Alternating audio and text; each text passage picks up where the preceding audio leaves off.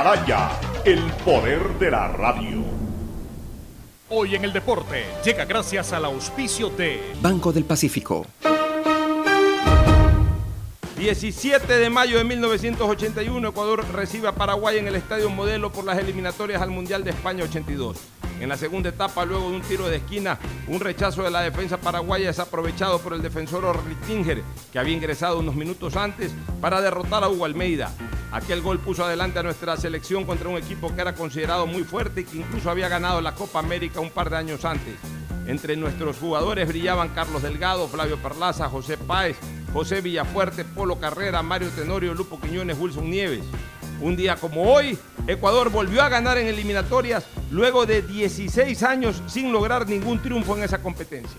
Si eres de los que ama estar en casa, pues con Banca Virtual Intermático puedes pagar tus impuestos prediales desde el lugar que más te guste de ella, cómodamente, sin tener que salir de casa. Difiere el pago de tus impuestos prediales a 12 meses con intereses, usando tu tarjeta Pacificar. ¿Qué esperas para pagarlos? Banco del Pacífico, innovando desde 1972. El siguiente es un espacio contratado. Radio Atalaya no se solidariza necesariamente con las opiniones aquí vertidas. El siguiente en Radio Atalaya es un programa de opinión, categoría O, apto para todo público. La hora del pocho. La hora del pocho se viene con todo en Radio Atalaya. La hora del pocho. La hora del pocho. Alfonso el Pocho Car y su equipo traen para ustedes la opinión política, la opinión deportiva, más premios, sorpresas, regalos para sus oyentes. La hora del pocho. Aquí en Radio Atalaya. Cada día más líderes.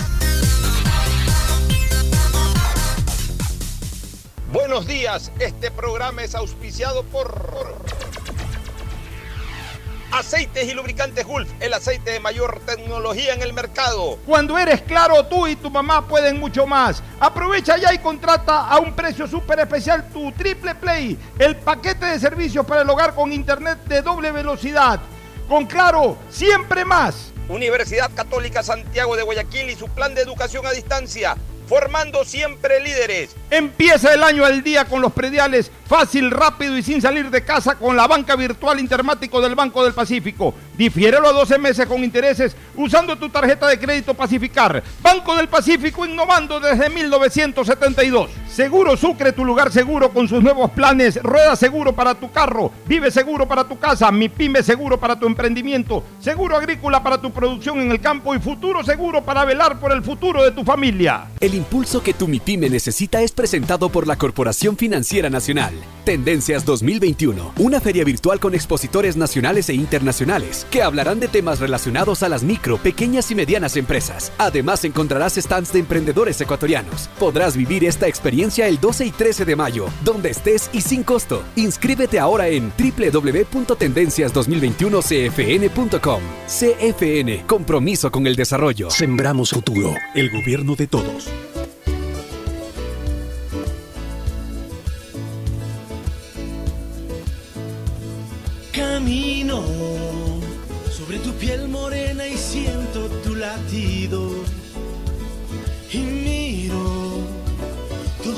Lo que los dos hemos vivido.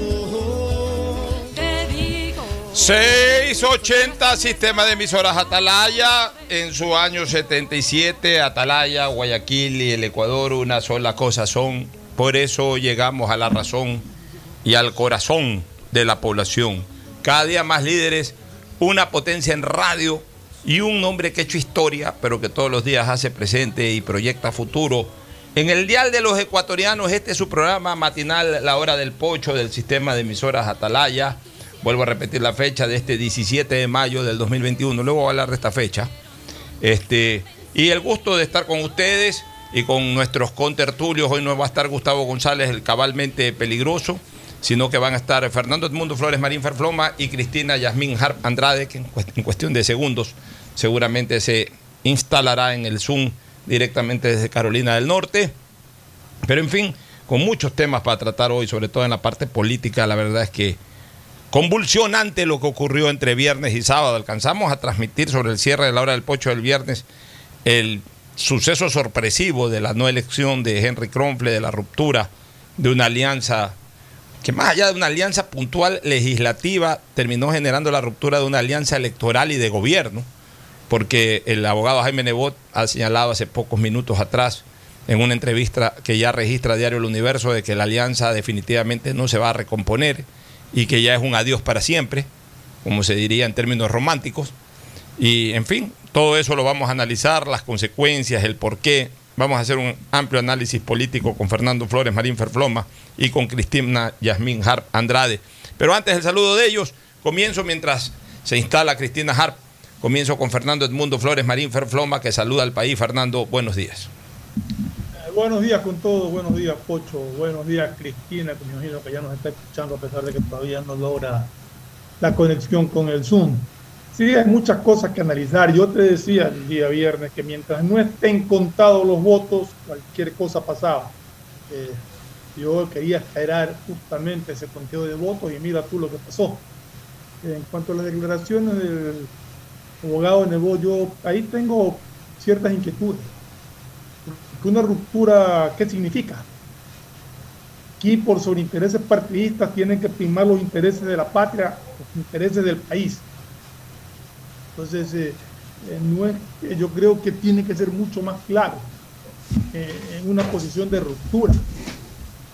Porque queda en el aire el decir, quiere decir que no va a apoyar nada de lo que presente el, el Ejecutivo, o van a apoyar todo aquello que consideren que está dentro de, de, de, de, del desarrollo del país, del progreso del país, en beneficio del pueblo. O sea, no se recompone. Pero si les toca votar conjuntamente por leyes que beneficien al pueblo, se va a recomponer en algo. Entonces, quisiera entender bien, no he leído la entrevista, simplemente me refiero a lo que tú acabas de, de mencionar, Pocho, porque no he tenido la oportunidad de leer plenamente la entrevista para poder tener más claro el concepto de lo que dijo el abogado Nebo.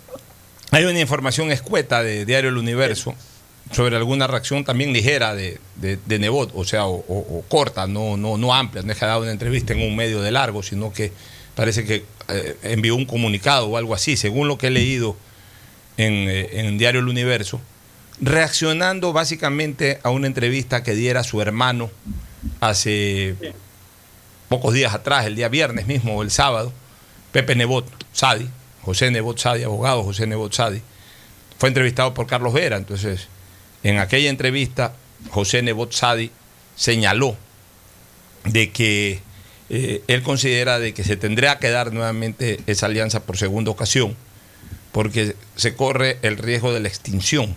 Tampoco aclaró a qué llama riesgo de extinción.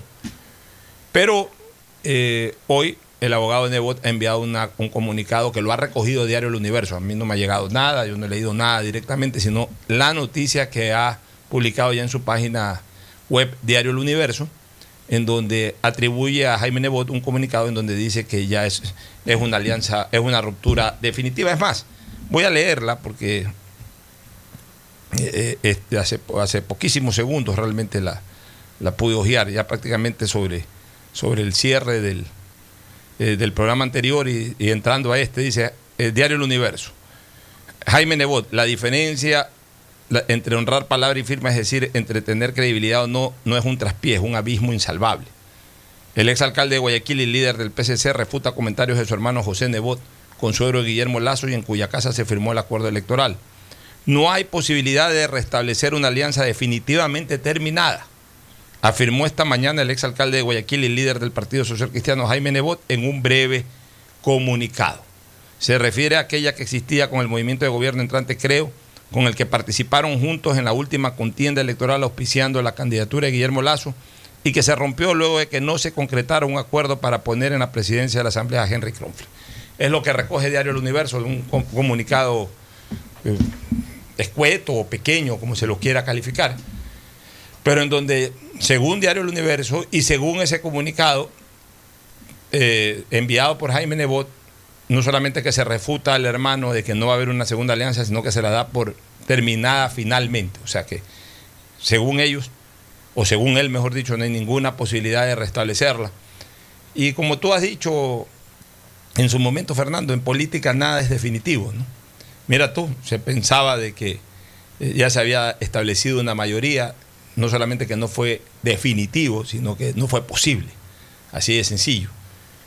Todo puede pasar en la viña del Señor a la hora de, temas políticos, pero ya vamos a comentar precisamente por qué se dio todo eso, eh, cuáles fueron las consecuencias políticas favorables y desfavorables para el gobierno de, Jaime de, de Guillermo Lazo y obviamente una decisión que al final de cuentas eh, también tendrá efecto sobre el Partido Social Cristiano.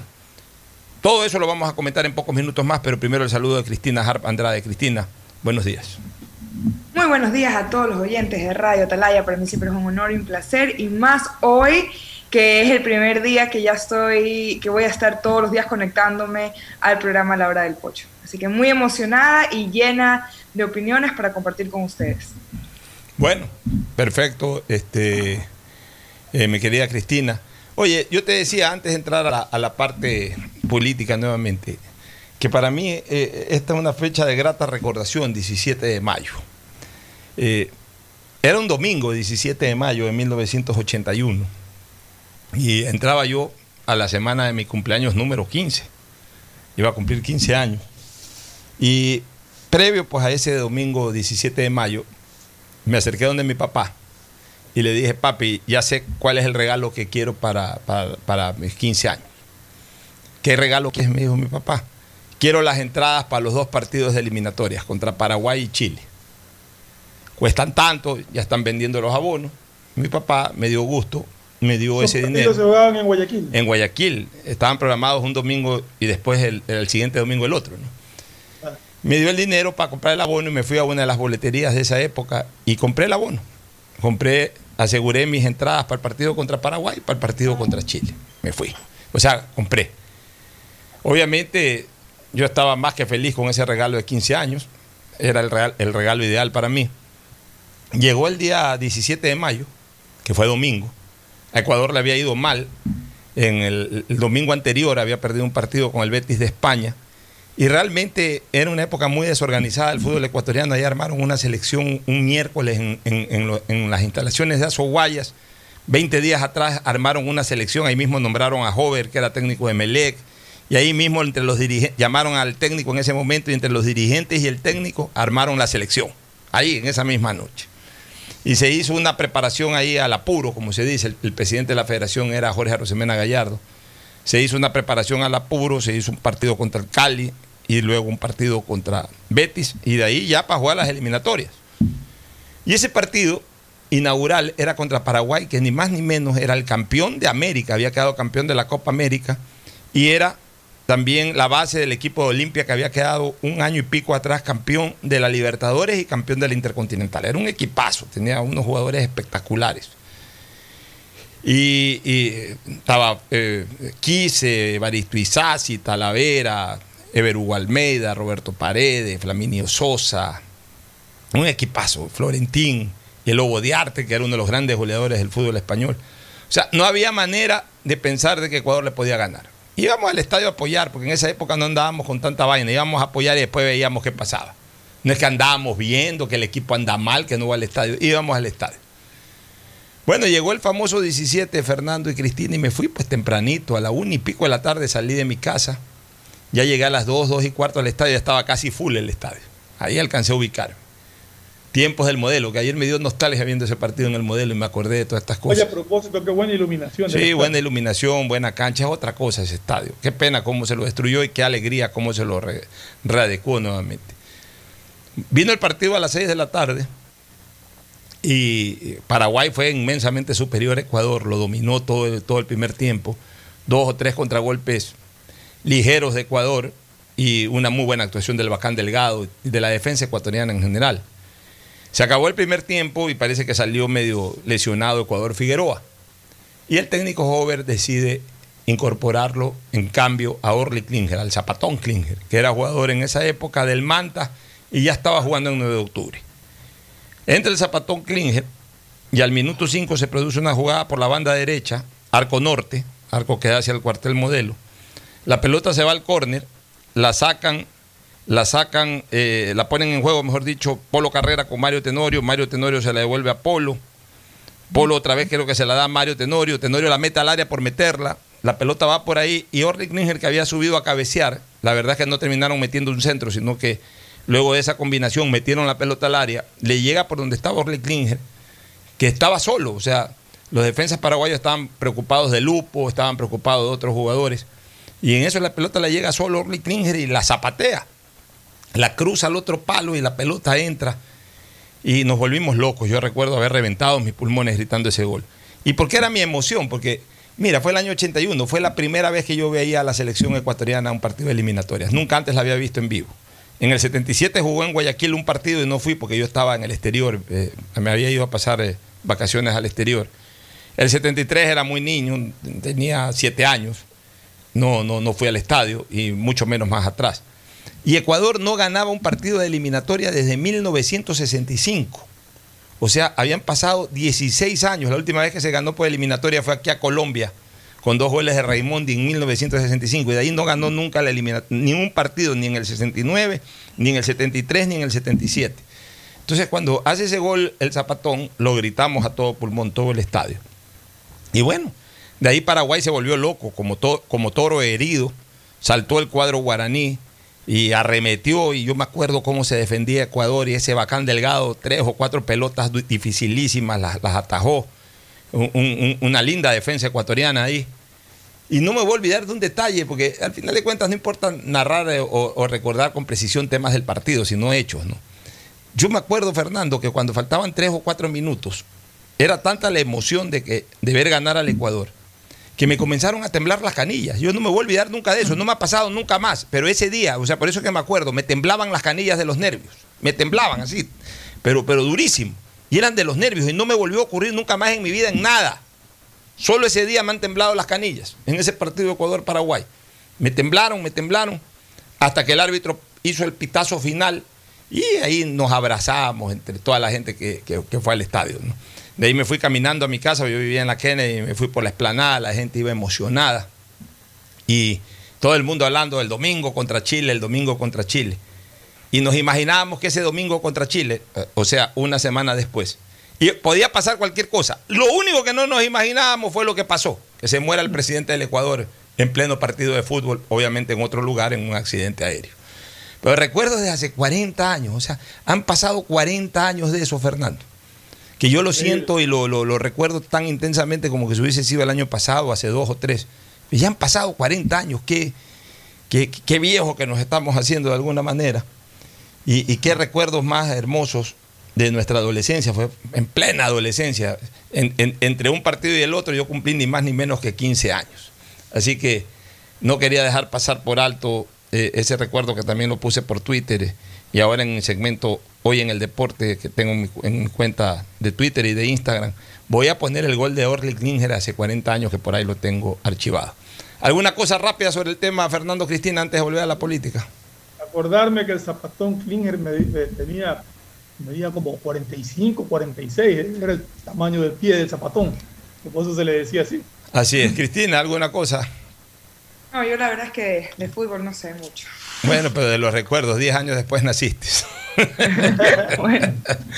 bueno. vamos, vamos a lo político ahora sí. Este, el país se puso en, vilo y en vela eh, cuando se hablaba de un supuesto pacto entre la fuerza de gobierno y el correísmo. Se puso en vilo y se puso en vela, las dos cosas. O sea, alerta total. Hubo muchas reacciones en las redes sociales mostrando su desacuerdo. Porque Fernando, nosotros advertíamos que la sartén por el mango la tenía Pachacuti, y más aún cuando hicieron la alianza con Izquierda Democrática. Porque sí veíamos una ilógica política que era el pacto de gobierno con UNES. O sea, y, yo creo que los de Pachacuti y los de Izquierda Democrática por eso hacen el pacto, porque sabían de que ellos iban a ser el punto intermedio, la bisagra para en un momento determinado tomar la decisión final. porque calculaban lo que todos pensábamos, un- un- una alianza ilógica o imposible desde lo político. Pero como reiteramos, en política no hay nada imposible. De repente la noticia es de que se cosía ese pacto. Incluso tú lo advertiste el martes pasado. Yo, yo, no, yo no lo advertía, yo no lo veía posible. Tú sí lo viste posible y al día siguiente ya, ya comenzó a ser noticia esa posibilidad. Y entonces hubo muchas reacciones negativas en torno a aquello. Mira, aquí hay eh, una divergencia de dos posturas, la de la opinión y la de la elección. Puede ser que a nivel muy popular no sea mal vista la alianza o no hubiese sido mal vista la alianza de gobierno con, con, con UNES, porque a nivel popular todavía el correísmo tiene comprobado un 48% de aceptación y, y como base un 33% de aceptación. O sea, tiene un porcentaje alto. Y el Partido Social Cristiano también tiene un porcentaje importante, especialmente en la costa, y creo, como creo, también tiene un porcentaje importante, especialmente en la sierra.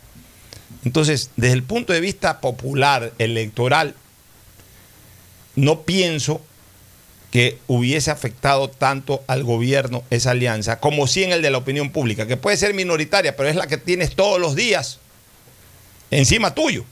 Porque como yo siempre digo, la masa popular vota, no habla. La masa popular vota, no habla. O habla, mejor dicho, con el voto cada cuatro años o cada vez que la convocan a una elección. En cambio, los que hablan todos los días son los medios de comunicación, la gente de opinión pública y hoy un sector ciudadano que constantemente se está manifestando y que en su mayoría no aceptaba esta alianza. Entonces, el peso político para el gobierno del presidente Lazo iba a ser muy fuerte de entrada y yo diría muy negativo. Entonces, el presidente Lazo tenía que tomar una decisión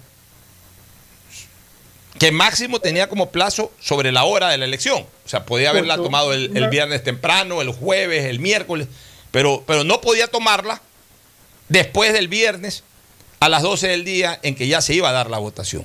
¿Ibas a decir algo, Fernando? Sí, una acotación a lo que acaba de decir. Si bien es cierto que, como tú dices, el correísmo tiene un 33% básicamente de base popular, aquí el problema no, es, no era ese, sino el votante, el que votó por Guillermo Lazo, que es el anticorreísmo.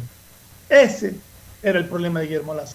Esa gente que no le iba a aceptar nunca que se alíe con aquellos contra quienes ellos votaron. Bueno, pero igual en todo caso hubiese sido máximo el 52 punto algo por ciento, Sí. porque al final de cuentas también hubo un porcentaje de un 48 y pico Pero, era, por ciento. pero eran sus votantes. Ya, está bien. Entonces, por eso creo que el Lazo toma la decisión correcta. No sé si en el tiempo correcto o de la forma correcta, eso ya lo conocen los que estuvieron en la operación política. Yo lo desconozco. Pero la decisión de fondo desde lo político del gobierno, del presidente entrante o de su buró político fue la correcta, porque realmente se sacó un terrible peso de opinión pública negativa que, hubiese dura- que, que además hubiese madurado con mucha fuerza durante toda esta semana. Y le hubiese restado todo el oxígeno de cara a su posesión de mando. Y hubiese entrado increíblemente muy desgastado sin haber hecho una sola cosa en el poder ejecutivo hubiese entrado al poder ejecutivo absolutamente desgastado por lo que se hizo en el poder legislativo. Entonces no era negocio bajo ningún concepto para el gobierno del presidente Lazo esa alianza, porque, porque realmente hubiese tenido durante su discurso inaugural, hubiese tenido que dedicarle buena parte del tiempo explicar aquello y posiblemente a no convencer a nadie. Con la decisión que tomó el gobierno del presidente Lazo, no solamente que alivianó las, eh, las presuntas o las posibles críticas que iba a recibir o las seguras críticas que iba a recibir, sino que un sector importante lo consideró una buena decisión y más bien lo terminó reivindicando. Con lo que entra, ahora sí, a su semana previa, entra eh, reforzado en cuanto a imagen, reforzado en cuanto a, la opinión pública, reforzado también de alguna manera en su acogida ante ese sector votante que, que depositó su confianza en, él el, el- el 11 de abril pasado. Y todo esto le va a permitir entrar galopando a su, a su gobierno desde el próximo 24 de mayo. Entonces, esa es, digamos, la parte positiva de la decisión. Ahora, claro, terminó rompiendo una alianza. Terminó rompiendo una alianza con un partido como el Partido Social Cristiano y con un, y con un líder como Jaime Nebot, que indiscutiblemente tiene un espacio importante dentro de la opinión pública y por supuesto dentro del electorado.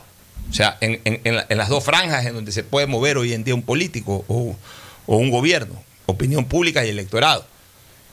Un aliado que le sirvió de mucho para ganar las elecciones, pero un aliado que en un momento determinado también de alguna u otra forma lo podía asfixiar en el ejercicio del poder.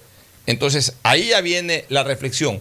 ¿Fue conveniente, más allá de la decisión de imagen, de no unir votos con el correísmo y de preferir ir con la izquierda eh, eh, indígena y con la izquierda socialdemócrata? Este, ¿Es conveniente para el gobierno haber eh, deshecho una relación que ya no se va a restablecer con el Partido Social Cristiano? Ahí quiero escuchar vuestras, vuestras opiniones. Fernando. Eh, mira, es, muy difícil, por eso yo preguntaba al comienzo tú, hasta dónde llega la ruptura. Pero definitivamente la alianza entre el Partido Social Cristiano y Creo eh, no sumaba votos en la Asamblea. Definitivamente, no les daba para, para manejar nada. Unirse con el correísmo era una opción, o unirse con la izquierda democrática Pachacute, que los independientes, que fue la opción que fue el lazo, era la otra. Yo puse un tuit ahí más o menos tratando de explicar cuál era la gran diferencia entre la una y la otra. La una era ganarse la oposición de la gran mayoría que votó por él y el rechazo, y la otra es mantener ese respaldo más allá de lo que pase con el acuerdo. ¿Por qué más allá de lo que pase con el acuerdo? Porque si mañana el movimiento Pachacute, en conjunto con la izquierda democrática, o quizás separado de la izquierda democrática, eso no lo podemos saber, pero ese, bloque de, de Pachacuti, el movimiento indígena, que ya veo, según unas declaraciones más Los Santos, que quiere acaparar todas las comisiones y presidir todas las comisiones. Pero si ese bloque no deja gobernar, el respaldo va a estar con Guillermo Lazo. Es decir, Lazo fue hacia el lado donde no perdía respaldo popular. Por el otro lado sí lo iba a perder. Pero en el, tema, el tema de la alianza con el Partido Social Cristiano, de uno o de otro lado no le garantizaba ma- mayoría ni manejo. Entonces, yo le veo a Lazo un problema muy grande a nivel de, de asamblea. Eh, No sé cómo lo van a manejar todavía, porque la posición del movimiento indígena, si es real lo que están pidiendo de que quieren manejar la comisión de fiscalización, la comisión de, justicia, la comisión económica y, dos más, significa un problema y un dolor de cabeza. El momento de negociar y elegir las comisiones veremos qué pasa. Pero en todo caso yo considero que las dos opciones que tenía Guillermo Lazo le significaban, hablando ya de votos en la Asamblea, prácticamente lo mismo. Optó por aquella que le iba a mantener el respaldo popular. ¿Tu criterio, Cristina? Yo en eso estoy de acuerdo con, con Fernando. Eh, muy buenos días, Fernando, un gusto verlo. Este, yo creo que Guillermo Lazo se, se encontró en una eh, encrucijada en la que tenía que escoger eh, de una forma vender al- a su electorado para poder tener una disque gobernabilidad o tenía que decir, bueno, yo hablé de querer unir a todos los ecuatorianos, de que todos nos íbamos a sentar en la mesa, que todos íbamos a ser eh, escuchados y que íbamos de una forma u otra a separarnos de, de lo que fue los, los 14 años de correísmo o del leninismo, o lo que como lo quieramos llamar, del- de la revolución ciudadana en general. Entonces yo creo que ese fue la única, el único camino que él tuvo desde el comienzo y en lo personal yo creo que él trató de probar la- el agua y ver si se escuchaba el rumor de que se iba con, con los de Alianza, bueno, con los de Correa, qué iba a pasar, cómo la gente iba a reaccionar. Y cuando se dio cuenta que la- sus votantes estaban decepcionándose de él o de su bloque, él eh, tomó la decisión correcta. Ahora también es importante que nosotros, los ecuatorianos, tengamos claro de que eh, el partido Creo tomó una decisión difícil, que fue eh, romper su alianza, seguir con lo que ellos le prometieron a sus votantes y también, de una forma u otra, darle, haberle dado un poco más de poder a Pachacuti que Izquierda Democrática, poder que Pachacuti y Izquierda Democrática tienen, pero que tienen que cuidarlo y tienen que ser respetuosos. Ellos no pueden exigir todo y creer que ya ganaron todo porque simplemente en este primer, eh, en este primer episodio, en esta primera alianza, ellos fueron ganadores, sino que es parte del bienestar del Ecuador. Y yo creo que ahí también tenemos que hacer presión nosotros, los ciudadanos, y recordarles que esto es para mejorar el país, que no se trata de un partido sobre otro, sino que se trata de trabajar todos juntos, de dar y, perder, y dar y perder, para así poder manejar un país. Y yo creo que eso es muy importante que se lo deje claro desde hoy, porque si no después van a haber personas que se crean superpoderosas y que se van a creer dueñas del país o dueñas de la asamblea. Y eso ahí no es lo que el partido Creo eh, quiso dar el mensaje, sino que quiso dar un mensaje de unión y donde todos podemos hablar, donde todos se vean representados. Y yo por eso felicito a, ese partido por sobre todo ser leal a sus votantes, porque tienen bien claro que no es que se votó eh, el 52% votó por Lazo, sino que votó en contra de, y para mí eso eh, es un mensaje que, lo tienen, que se nota que lo tienen muy claro y que van a gobernar por el bien del país. Sí, eh, es clara la exposición que ha hecho Cristina y también Fernando. Vamos a ir a una pausa y, después de la misma vamos a seguir analizando este tema. ¿Por qué se estancó todo en, la persona de Henry Kronfle? Ese, sí creo que fue un error garrafal del, del gobierno, porque a ver, si bien es cierto, eh, perdón, del, Partido Social Cristiano, no del gobierno, sino del Partido Social Cristiano. Pues a ver, si bien es cierto, y aquí lo hemos dicho, de que al final de cuentas, al final de cuentas, eh, quien ganó la elección como organización política fue la alianza, creo, Partido Social Cristiano. Es decir, que el Partido Social Cristiano entraba también con espacio de poder, entraba también como etiqueta de poder.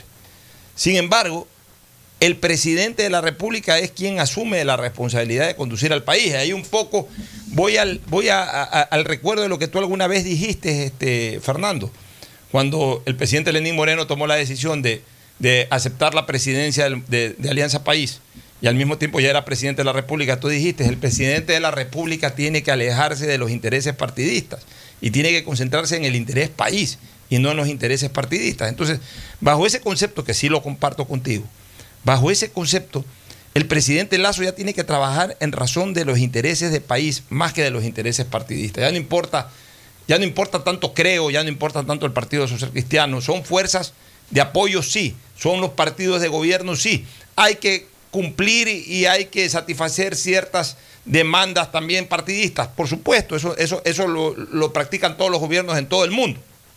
Eso, eso, eso es algo que no tiene por qué ser criticado. Pero, pero todo tiene también un límite. En el sentido de que al final de cuentas quien gobierna a un país es el presidente de la República, no la organización política, sino el presidente de la República. Entonces, ¿cuál era la justificación que se daba para el pacto con, con UNIS? o la que se escuchaba por ahí como justificación la gobernabilidad, de que el presidente de la República tenía que presentar proyectos de ley, que se necesitaba eh, manejar la administración de la Asamblea a efectos de viabilizar esos proyectos de ley, que se necesitaba tener una mayoría en el CAL para hacer aprobar esos proyectos de ley, por lo menos para que entren a ser tratados, y luego se necesitaba una mayoría en el Pleno también para aprobar esos proyectos de ley en reforma tributaria y otras más. O sea, esa era la justificación. Pero en todo caso, ¿a quién más que a nadie le interesa la gobernabilidad? Le interesa al presidente de la República. No le interesa a los dirigentes de los partidos políticos que auspiciaron su candidatura. No le interesa a, los alcaldes y prefectos. No le interesa a, otras personas que no sean prioritariamente al presidente de la República, en este caso entrante. O sea, a él es el que más le debe preocupar el concepto de, de gobernabilidad. Después a los demás también, pero pero al que más le debe de preocupar el tema, y, justamente por ser al que más le debe de preocupar el tema, es el que finalmente tiene que tomar la decisión. y su decisión tiene que ser absolutamente respetada.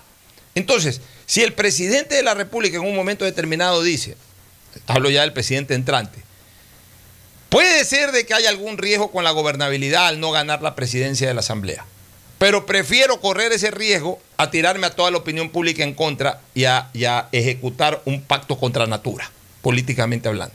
Bueno, en ese momento hay que respetar esa decisión y hay que acatarla, hay que admitirla. Por eso es que yo no entiendo por qué la eh, persistencia de que vaya, eh, en este caso con nombres y apellidos, porque él fue el, el candidato propuesto, de que vaya Henry Kronfle a la presidencia de la Asamblea.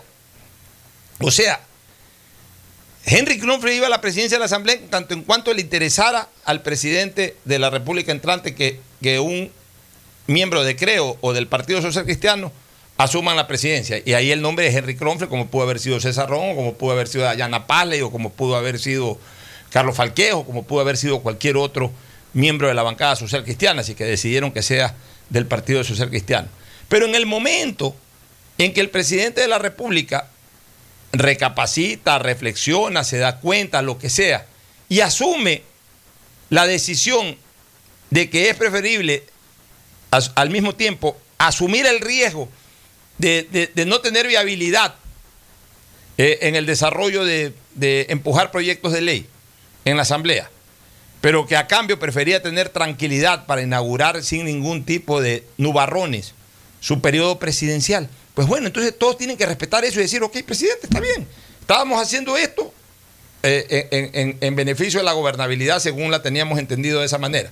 Pues si usted decide lo contrario, presidente, y usted prefiere lo otro, pues vamos con lo otro, pues ya está bien, con quién quiere que vayamos y a quién tenemos que darle los votos. Eso, ese era el lógico proceder político.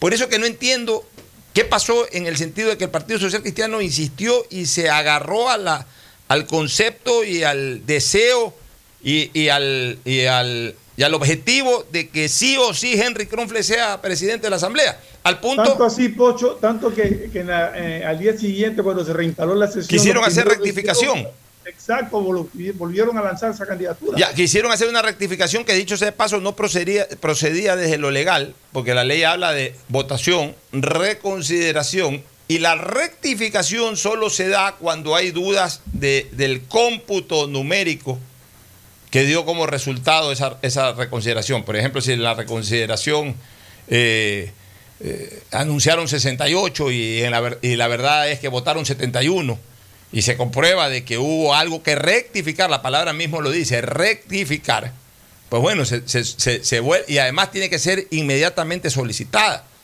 Inmediatamente solicitada es que se votó y hay alguna duda, no señor, se contó mal, pido la rectificación. Pero se contó la reconsideración, se aceptó la reconsideración, se votaron por otros candidatos, entonces al día siguiente fueron a pedir la rectificación. En eso actuó muy bien Pierina Correa. Hay que reconocer a Pierina Correa, además que tuvo un, un, un, una acertada dirección de la sesión inaugural. O sea, no... Justamente te iba a decir, creo que tuvo una muy buena, un muy buen manejo de la sesión de inaugural de. Sí, de la ya. Entonces, ya, lo que no se entiende es por qué se persistió en, en, en Henry Kronfle. Es más, aquí nosotros dimos una pista con una frase que yo dije a mediados de la semana pasada. Dije, si el cuando todavía ni siquiera sonaba el nombre de Henry Kronfle, eh, o antes, a inicio de la semana pasada, hace una semana, dije, si el gobierno no quiere tener problemas políticos en la elección de dirigentes de la Asamblea, o sea, de presidente y vicepresidente de la Asamblea, vale la pena, dije, que usen una frase muy propia de la televisión ecuatoriana hoy en día. Ayúdame, Henry. Cuando dije esa frase, ayúdame, Henry, me estaba refiriendo a eso, sino que ya no lo quise decir de una manera más clara. Me acuerdo que te, pregunté a ti, a Gustavo, si entienden lo que quiero decir. Ustedes me dijeron, si entiendo. Ayúdame, Henry, es Henry, aguántate un ratito. Si tú no eres el hombre, no, no, no presiones para hacerlo. No presiones para hacerlo. Yo creo que al final de cuentas, la presión que se estaba dando, no sé si directamente por Henry Kronfle, hay que decir las cosas como son, yo lo aprecio, es mi amigo, pero eh, esa presión, de alguna u otra manera, los estaba poniendo contra la espada y la pared a Nebo y a Lazo. Lazo pudo salirse de esa presión. Me da la impresión de que Nebo al final no decidió apoyarlo hasta el final. pero posiblemente no era Henry Kronfle tampoco el ideal, porque posiblemente también eh, eh, eh, la insistencia de ese nombre fue lo que originó, por ejemplo, el resquebrajamiento con uno, que fue César Ron, y aparentemente ahora con tres más, porque, porque ahí esa es otra cosa. El Partido Social Cristiano arrancó con 19 eh, legisladores la semana anterior, incluyendo a César Ron. Después se fue César, quedaron 18. Pero en el momento de la votación del día sábado por Guadalupe Llori, votaron 15 por el no, que fue la postura del Partido Social Cristiano. Entonces, ¿dónde están los otros tres? ¿Cómo votaron los otros tres? ¿Quiénes son esos otros tres? Hay que investigar. Pero aparentemente ya no son 18 los que van a votar en línea social cristiana, sino que hay tres de esos que creo que son dirigentes provinciales o asambleístas provinciales que llegaron en alianza con el PCC y que aprovecharon de esta oportunidad ya para irse por su cuenta, disminuyendo obviamente la cantidad de asambleístas que el PCC llevó a la Asamblea Nacional. ¿Ibas a decir algo, Fernando? Sí, eh, quería retomar un poco lo que, lo que dije en su momento de que qué significaba la ruptura entre el Partido Social Cristiano y, Creo, porque ideológicamente son afines, o sea, más allá de las diferencias lógicas que tiene que haber, pero son afines. Y, y- creo que en el tema económico van por la misma línea. Entonces, esta ruptura, ¿qué significa? Que no va haber ningún social cristiano, y ya lo habían dicho antes que no lo iba a haber. O sea, que no va a haber ningún social cristiano en ninguna función del gobierno. Eso lo habían dicho antes. Pero ¿qué quiere decir? Que los proyectos de ley en materia económica que presente, por, decir un tema, en materia económica que presente el Ejecutivo, ¿cuál es la reacción del Partido Social Cristiano? Pero es que, a ver, Una ruptura, ¿qué significa? No significa irte contra tus ideales, no significa votar en contra de lo que tú crees solamente porque lo propone el otro. Entonces, esa es una ruptura que yo sí quisiera saber exactamente hasta dónde llega. O sea, yo, yo lo que pienso es que el Partido Social Cristiano va a asumir una posición de absoluta distancia al gobierno eh, para, para incluso no asumir las facturas de lo que siempre va a ocurrir en todo gobierno, de que comienza a quemarse, de que comiencen a recibir críticas por A o Z circunstancias. Entonces el PCC ya, una vez roto esto y una vez que, que no va a ser parte del gobierno activamente, eh, marca su distancia y hasta marca oposición. Ahora, la oposición no solamente es eh, en temas de carácter legislativo.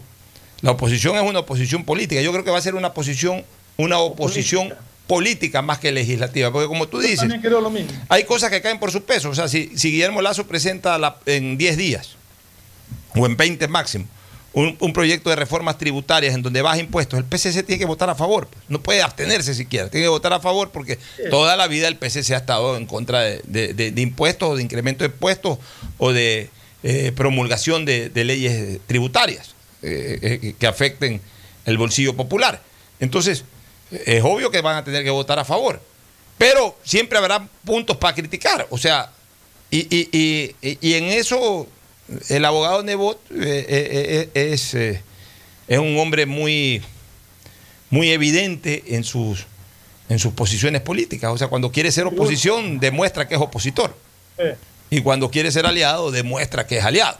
O sea, en ese sentido, claro, ahora se le viene un problema grave al Partido Social Cristiano, que es la, la ruptura de la ilusión de poder, que yo sí creo que se anidó en eh, el cerebro o se anidó en el espíritu de sus dirigentes provinciales.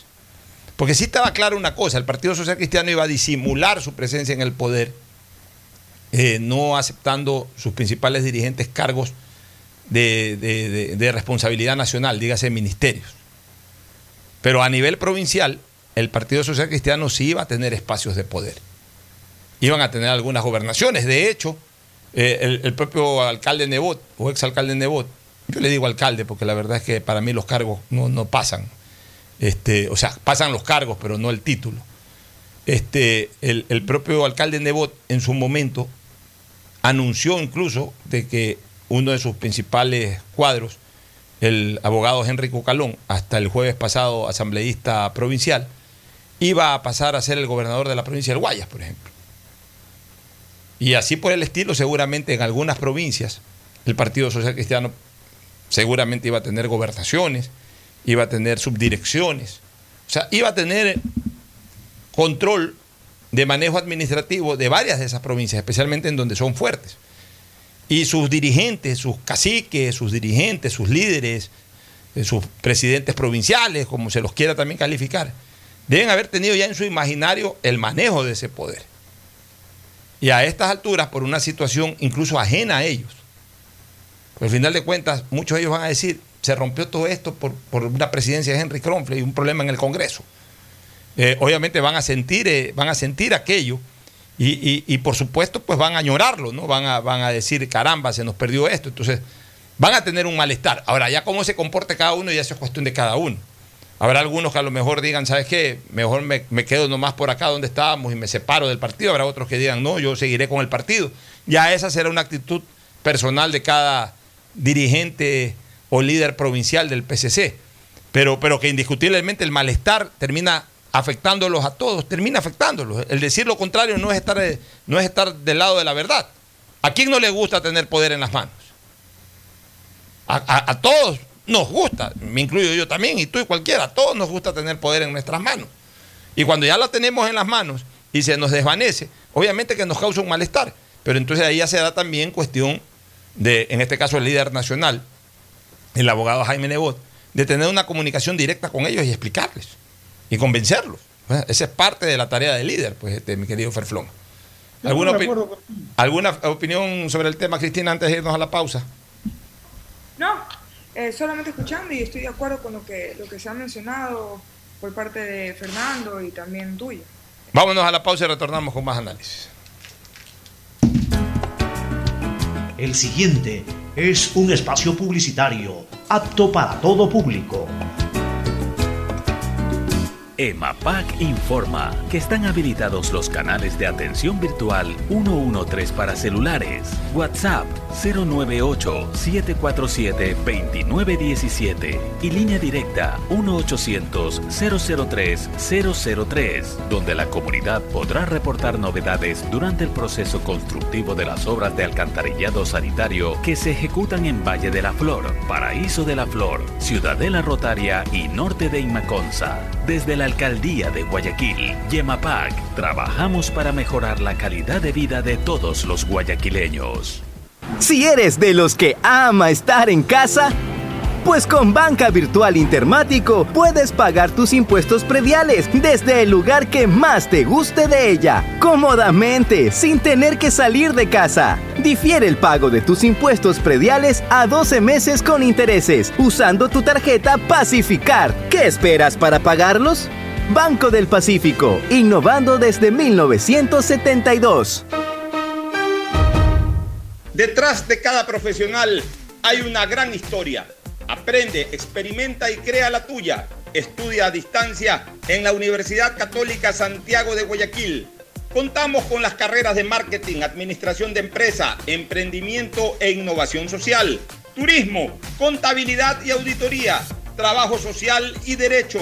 Sistema de educación a distancia de la Universidad Católica Santiago de Guayaquil formando líderes siempre. El amor hacia tus sueños es un talento que debemos impulsar. A pesar de las dificultades que se puedan presentar en el día a día, estamos contigo. Por eso, creamos Mi Pyme Seguro, un seguro exclusivo para tu emprendimiento con una amplia y flexible cobertura a la medida de tus requerimientos.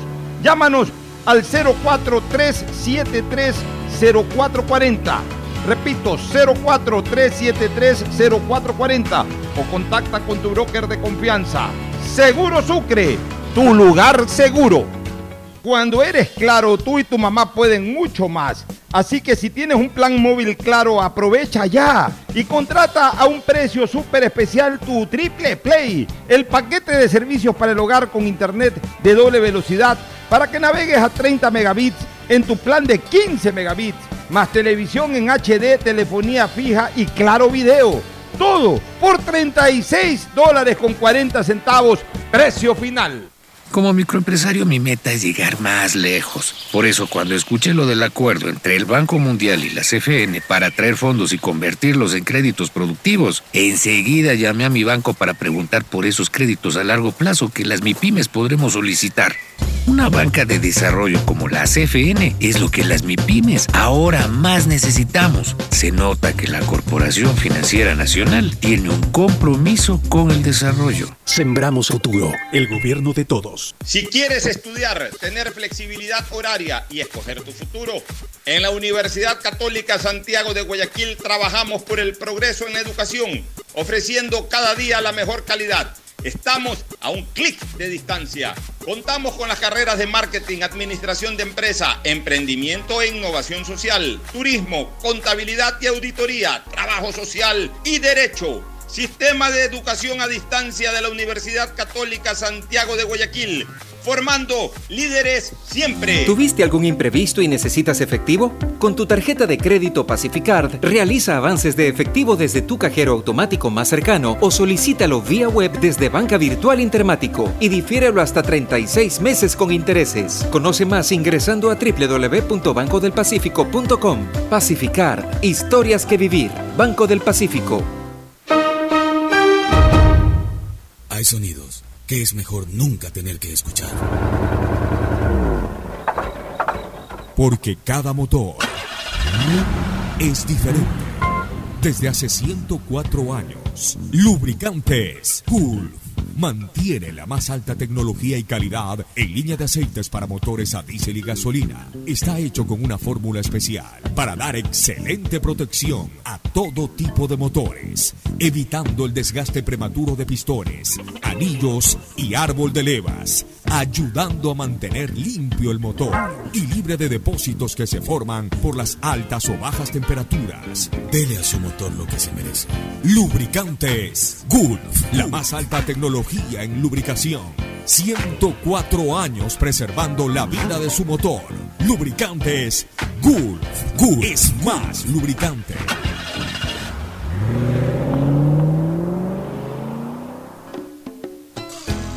Fin del espacio publicitario. Usted está escuchando un programa de opinión, categoría O, apto para todo público.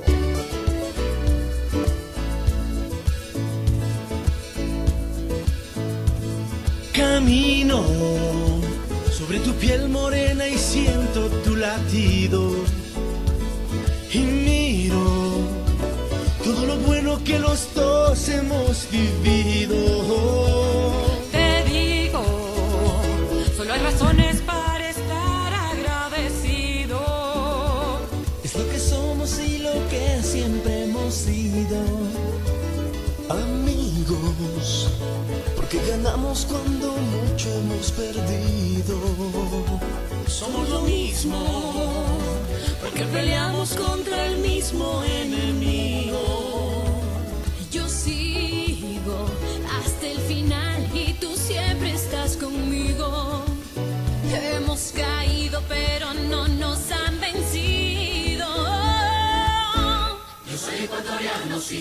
Bueno, volvemos nuevamente eh, a la segunda parte del programa. Y aquí en este momento habría que hacer la reflexión hasta qué punto eh, podría ser eh, perjudicial tanto para el Partido Social Cristiano como para Creo la ruptura de esta alianza que definitivamente, definitivamente ya se va a dar porque así lo ha dicho el líder máximo del Partido Social Cristiano, de acuerdo a una información que ha sido publicada en Diario El Universo, de alguna comunicación que escueta que ha dado en las primeras horas del día.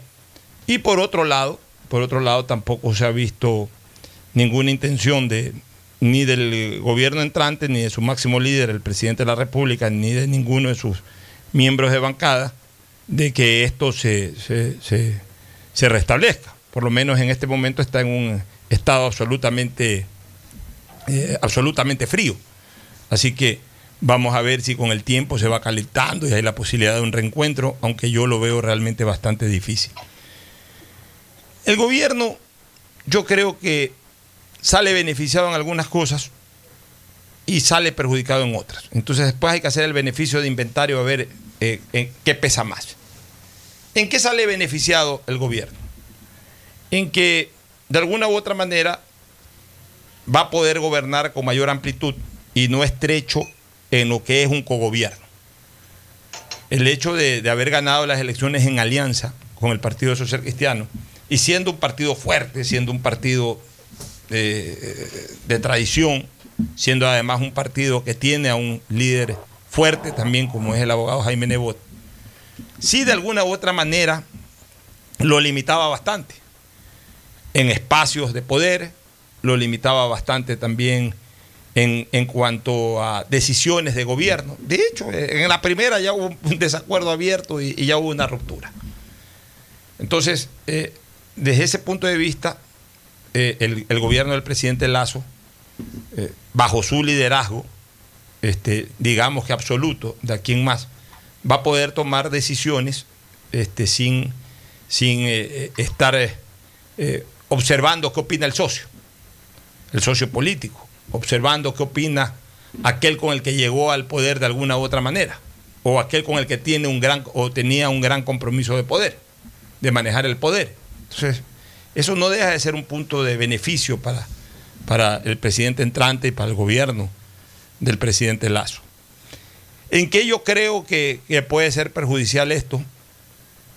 En que evidentemente rompe con una tendencia ideológicamente similar. Y entonces habrán cosas en que sí coincidan, ya por eh, antonomasia ideológica. Ya, pero habrá otras cosas en que no necesariamente coincidan y no solamente que no va a tener el apoyo, sino posiblemente la condena o la oposición de un partido fuerte. Entonces, ese sí es un punto de vista eh, negativo. ¿Qué le queda al gobierno del presidente Lazo si esta alianza no se restablece? Ir fortaleciendo su liderazgo en los puntos en donde eh, todavía tiene que fortalecerse eh, y, y, que ahora con el manejo del poder lo puede hacer de una manera mucho más factible, especialmente en la costa. Si el gobierno del presidente Lazo atiende bien a la costa, atiende bien al sector agrícola, atiende bien a los sectores populares de la costa, ahora ya tiene poder, ahora ya tiene capacidad de decisión. Comencemos con el lado de la, con el tema de las vacunas. Comencemos con con el tema de decisiones también de carácter económico, temas agrícolas. El momento en que el gobierno del presidente Lazo fortalezca su imagen como líder, el presidente y su gobierno en sí, fortalezca su imagen en la costa, obviamente, eh, no solamente que esa, eh, esa, esa, necesidad de la alianza va a ser eh, menos trascendente, sino que incluso podría comenzar a planificarse desde el punto de vista político de un relevo de mando en esos sectores, ya desde el punto de vista popular, desde el punto de vista electoral. Entonces también eso puede ser aprovechado como una oportunidad para el gobierno del presidente Lazo y para su propia imagen y para su propio liderazgo nacional. Entonces, eh, esas son las cosas positivas y negativas de esta ruptura. Este, cuál, eh, algo, algo que sí es negativo es que en un momento determinado también, si bien es cierto de que el presidente Lazo ha dado un evidente espacio de inclusión a otras fuerzas políticas que ideológicamente no lo son, en un momento determinado, cuando eh, al calor de un debate o al calor de una de decisión política importante no compartida por sectores ideológicamente no cercanos, como son Pachacuti y la izquierda democrática, puede quedarse aislado solamente con sus votos y con los votos de, de, estos aliados de último momento que son los independientes. Entonces ahí obviamente a lo mejor sí va a extrañar otra fuerza que lo ayude a pelear. O sea, son cosas positivas y cosas negativas que hay que sopesarlas. Y al final de cuentas el propio gobierno y el propio líder máximo del gobierno, que es el presidente de la República, tendrá que determinar, ¿sabes qué? Sí, aquí gano, aquí pierdo, pero en la suma resta más gano que pierdo, más pierdo que gano. Esa, e, esa operación matemática política solamente la puede hacer el propio presidente entrante Fernando y luego Cristina. Sí, mira, yo creo que el gran problema que va a enfrentar ahora el gobierno de Guillermo Lazo es ver cómo puede conseguir votos para la aprobación de leyes, sobre todo aquellas en materia económica, eliminación de tributos y ciertas cosas que ya han manifestado abiertamente que no están de acuerdo, eh, no están de acuerdo con el Fondo Monetario Internacional y una serie de cosas que han dicho el movimiento indígena, que son sus aliados, que yo creo que es una alianza exclusivamente para haber desentrabado la, elección de presidente de la Asamblea. Y ahí veo muy difícil que haya, al menos en temas económicos, acuerdos puntuales entre criterios tan distintos como los que maneja el sector eh, indígena, Pachacuti Izquierda Democrática, con los que maneja el presidente Lazo, que son mucho más afines con la posición de los socialcristianos. Pero aquí yo creo que hay un punto que es el punto más importante en estos momentos para los ecuatorianos y para el gobierno, cumplir su promesa de vacunación. Y yo creo que en eso no tiene ningún problema, ni ninguna objeción, ni ninguna resistencia por ninguna parte. Entonces yo creo que con eso va a arrancar bien.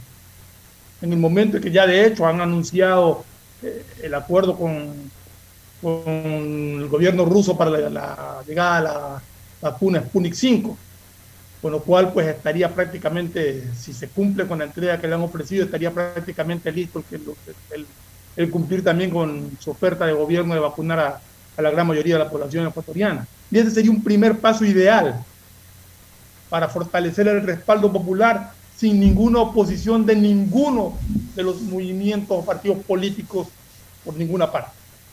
Después vendrán las otras discusiones donde sí veo que encontrar mayoría, y como eso decía al comienzo, conjuntamente con el Partido Social Cristiano tampoco detenían, tienen que buscar dónde más se pueden sumar votos. Y, yo insisto, en ciertos aspectos de las reformas tributarias en materia económica, creo que el Partido Social Cristiano, más allá de la ruptura de la alianza, va a votar con ellos. Porque tienen la misma manera de pensar, tienen la misma ideología, lo, han conversado antes de haber hecho la alianza. O sea, creo que por ese lado no va a haber división de votos. Quizás en el aspecto político, de la oposición política, eh, vaya a ser y pueda ser hasta fuerte la oposición política que ponga el Partido Social Cristiano al gobierno Guillermo Lazo, pero no en, no en estas cosas puntuales que creo que, que lo que tiene que ver es dónde suman los votos para completar mayorías y poderlas aprobar la ley. ¿Tu criterio, Cristina? Yo estoy de acuerdo con, con Fernando. Yo creo que también eh, el Partido Social Cristiano sí era, era, un, era un respaldo fuerte, pero no era el respaldo, eh, no era eh, completo, en el sentido de que igual necesitaba el respaldo de un tercero. Y al momento de que son ideologías de derecha, las dos, una tal vez un poco más centro-derecha, pero las dos de derecha, con una visión más abierta eh, a lo que digamos el capitalismo, yo creo que van a estar más acorde a votar así no se lleve, porque va en contra, de, o sea, no votar va, iría en contra de su natura, en contra de lo que ellos son como partidos. Y respecto a lo otro también, yo creo que el momento en que se vacune la mayor, a, a la población ecuatoriana, el agradecimiento que se le va a tener, por lo menos el primer año, al presidente de la República va a ser gigantesco comparado a lo que tenemos ahorita, que, la mayoría de la población no está vacunada y ha habido tantos problemas y tanta vaina. Entonces, si el gobierno de, de, Lazo cumple con esa promesa, que yo creo que fue lo que más movió a los ecuatorianos a salir a votar, va a contar con un respaldo que le va a dar ese año para buscar nuevas alianzas, para poder trabajarlo más y sobre todo, teniendo ese apoyo popular, es más difícil que, que desde el legislativo lo vayan a querer, le vayan a querer quitar eh, oportunidades para gobernar. Así es. Bueno, mira, yo puse un tuit ya cuando eh, estuve observando el día sábado. El día sábado estuve observando las elecciones en la Asamblea y, y fue designada, elegida la señora Guadalupe Llori. Guadalupe Esperanza Llori. Nace con un hálito de esperanza. Espero que no termine en lloriqueo su, su periodo eh, legislativo, ¿no? Para jugar con, con, sus nombres y apellidos, ¿no? Para jugar con sus nombres y apellidos. Pero bueno, más allá de aquello, yo puse un tuit que lo reitero y lo, lo, y, y lo veo de esa manera. Es interesantísimo para el país que se haya dado un equilibrio en los dos poderes políticos. Pues hay tres poderes. Yo, yo no creo en este cuarto poder del Consejo de Participación Ciudadana, es un poder... Eh, eso tiene que desaparecer. Eso tiene que desaparecer. Los tres poderes Montesquieu son eh, el poder ejecutivo, el poder legislativo y el poder judicial. Y eso incluso se fundamenta en doctrina. Un Estado es soberano justamente por su autocapacidad de gobernarse en lo administrativo, de gobernar sus propias leyes y de administrar su propia justicia. O sea, son, son los tres grandes pilares de un Estado. La administración del mismo, la legislación sobre la cual, sobre la cual se correlacionan pri- eh, eh, los privados o la ciudadanía con el Estado, y lo otro, el, el Poder Judicial, que es el que dirime en caso de cualquier litigio que haya, por cualquier circunstancia que se viole la ley. Punto. Son los tres, los tres, los tres grandes poderes. De esos tres grandes poderes, dos son políticos.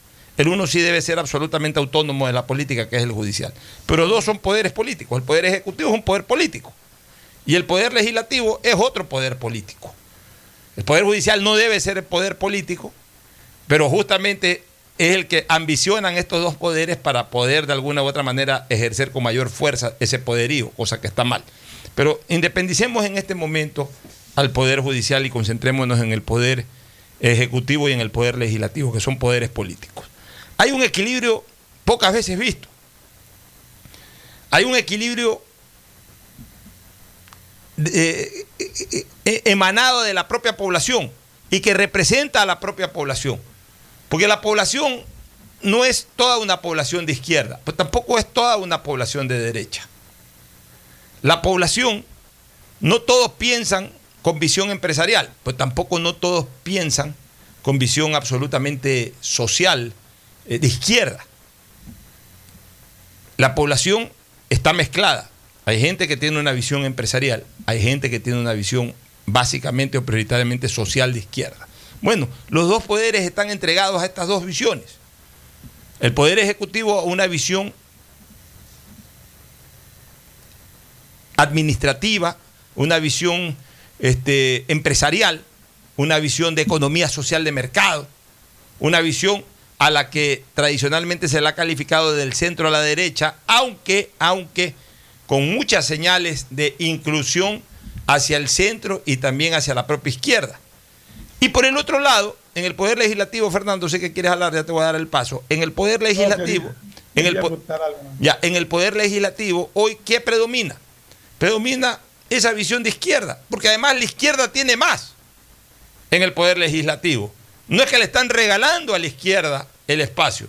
La izquierda tiene más. Desde el punto de vista ideológico, la izquierda tiene mucho más del 50% de su estructura legislativa en este momento. Entonces, eh, es esa izquierda la que, la que, la que ha eh, tomado el control. Pero una izquierda, eh, una izquierda que no es precisamente aquella radical o, aquella al menos que políticamente hablando en los últimos tiempos ha causado mucha reacción, sino esa izquierda que, ha sido de alguna u otra forma apoyada por sectores ciudadanos y la izquierda socialdemócrata que siempre ha tenido su espacio importante. Entonces, ahora mira quiénes manejan el poder, lo maneja la, la centro derecha, pero una centro derecha de fácil vínculo también hacia el centro y hacia la centro izquierda.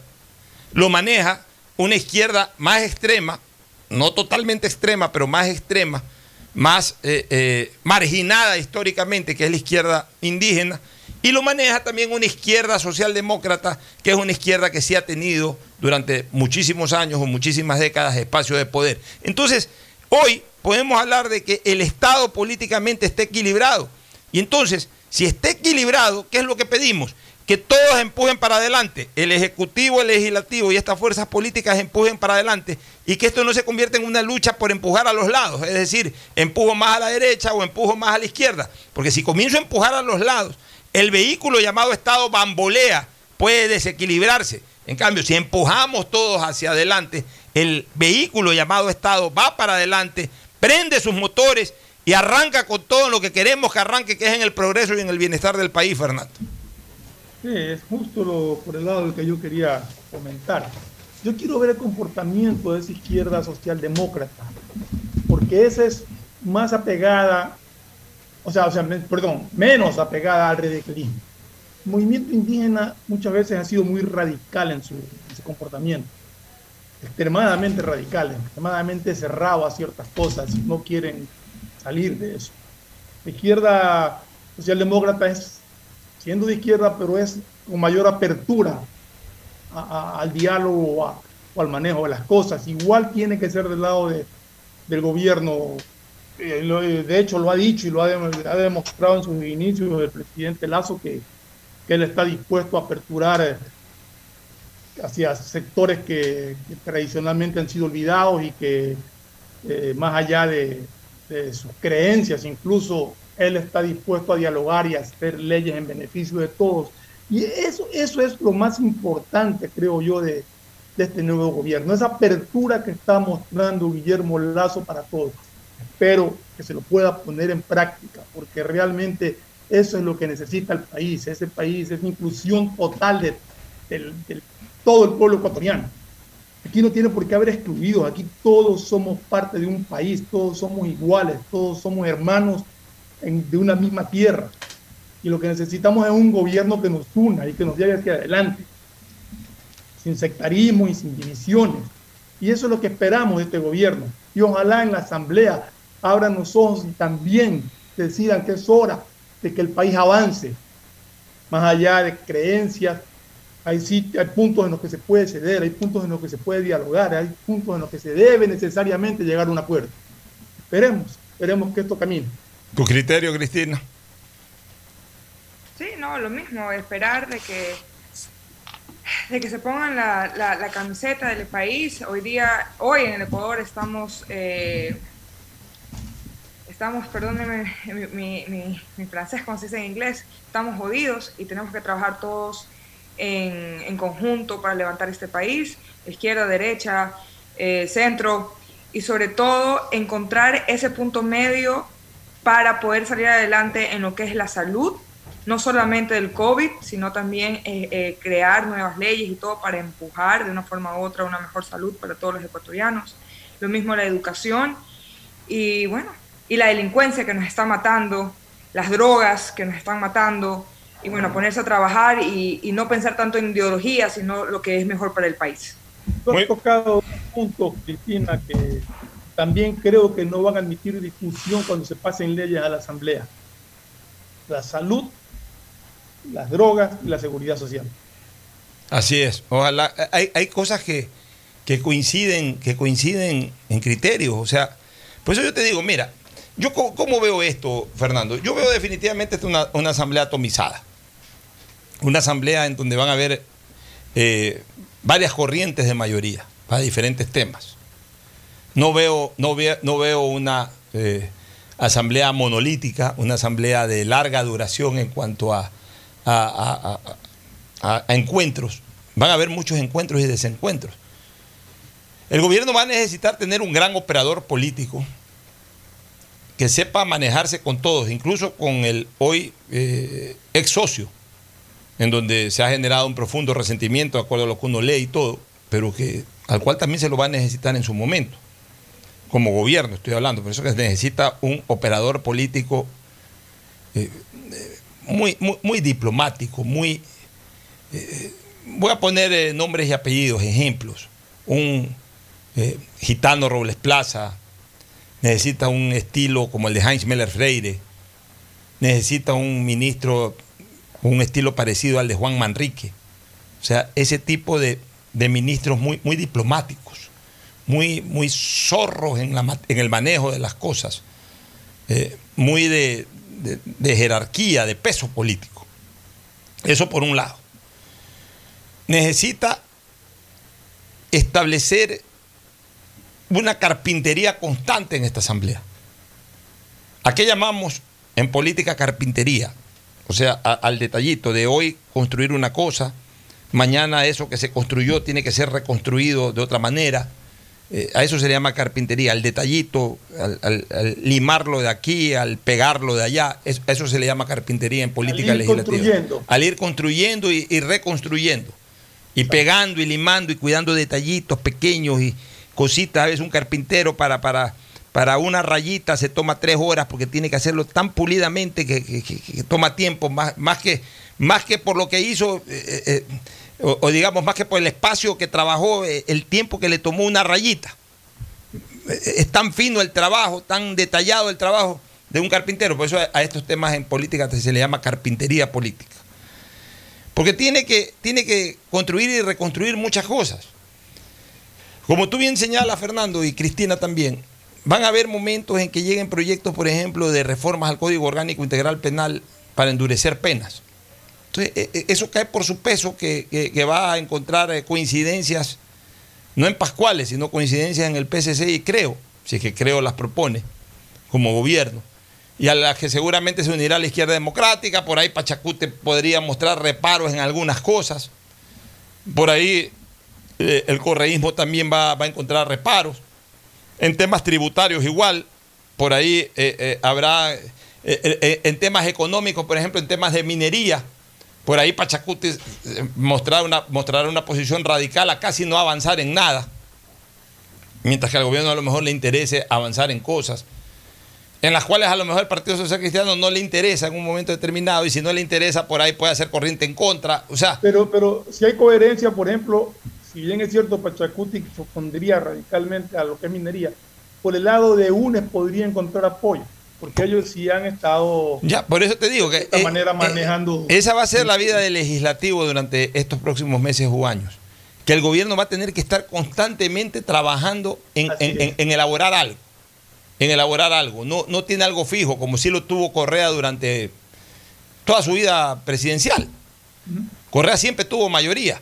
En algunos momentos tenía mayoría de sobra, al punto que si se le desafiliaban ni siquiera se preocupaba, porque era tan de sobra. Tenía 100 legisladores que podía darse el lujo de que se le vayan 18 o 20.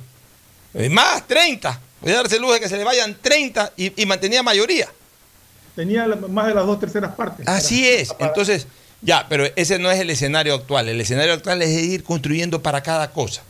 Incluso en esa construcción de para cada cosa, a veces habría que hacer construcción con el Partido Social Cristiano. Otras veces a lo mejor el Partido Social Cristiano aprovecha para pasarle factura. Otras veces a lo mejor eh, trabaja conjuntamente con, con Pachacute y con la izquierda democrática, pero otras veces a lo mejor rompe con Pachacute. O rompe con la propia izquierda democrática. La izquierda democrática también tiene sus, sus esquemas un poco rígidos en temas legislativos, no son tan, tan abiertos tampoco. Yo los conozco, los he lidiado, como se dice popularmente en algún momento en el Congreso, cuando eran una fuerza bastante parecida a la actual, un poco superior incluso a la actual, y manejaban la el Congreso en esa época. Yo conozco la esencia de la izquierda democrática. No son fáciles, bajo ningún concepto son fáciles. Entonces, este es un tema en que se va a necesitar mucha experiencia y mucho manejo.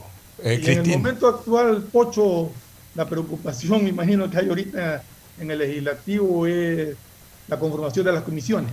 Sí, Vamos a eh, ver ahí cómo comienza. quedan conformadas y cómo quedan Ahí, ahí- va a comenzar otra pelea. ¿Por qué? Porque en las es. comisiones, entonces el, el- el gobierno va a querer su espacio, Pachacute. Ahí se puede decir que a estas alturas del partido, el que va a estar, eh, eh, el que va a estar ahí eh, muerto de risa es el Partido Social Cristiano, en cambio, porque ya quedó fuera hasta el CAL. Es el único partido que queda fuera del CAL.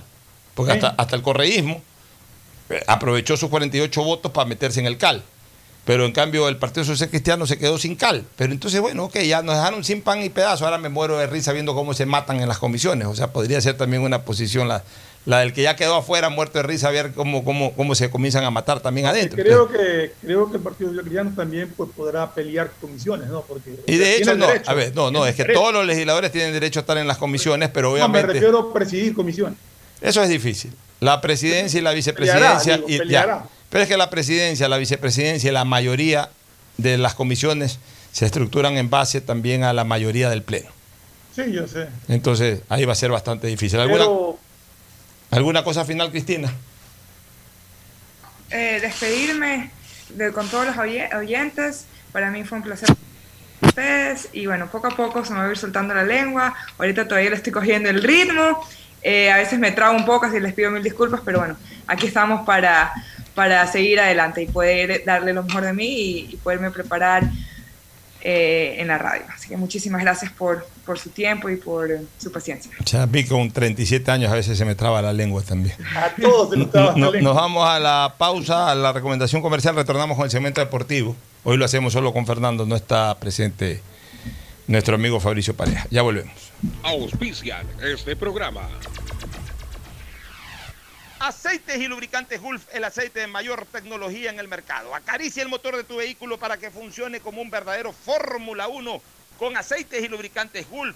¿Quieres estudiar, tener flexibilidad horaria y escoger tu futuro? En la Universidad Católica Santiago de Guayaquil trabajamos para el progreso en educación, ofreciendo cada día la mejor calidad y para ello estamos a un clic de distancia. Escoge la carrera de tu vocación. Puede ser marketing, administración de empresas, emprendimiento e innovación social, turismo, contabilidad y auditoría, trabajo social y también derecho. Consulta en nuestra página web mayor información y esquemas de admisión. Universidad Católica Santiago de Guayaquil, formando siempre líderes. Si eres emprendedor, escucha con atención porque ahora con Pacificar y su APP BDPOS móvil puedes hacer crecer tu emprendimiento. A través de ella, realiza cobros de tarjetas Pacificar desde tu celular o tablet sin necesidad de un dispositivo POS o tarjeta física. Afíliate en minutos. BDPOS Móvil, la primera APP de afiliación, un producto del Banco del Pacífico. Cuando eres claro, tú y tu mamá pueden mucho más. Así que si tienes un plan móvil claro, aprovecha ya y contrata a un precio súper especial tu Triple Play, el paquete de servicios para el hogar con internet de doble velocidad para que navegues a 30 megabits en tu plan de 15 megabits, más televisión en HD, telefonía fija y claro video.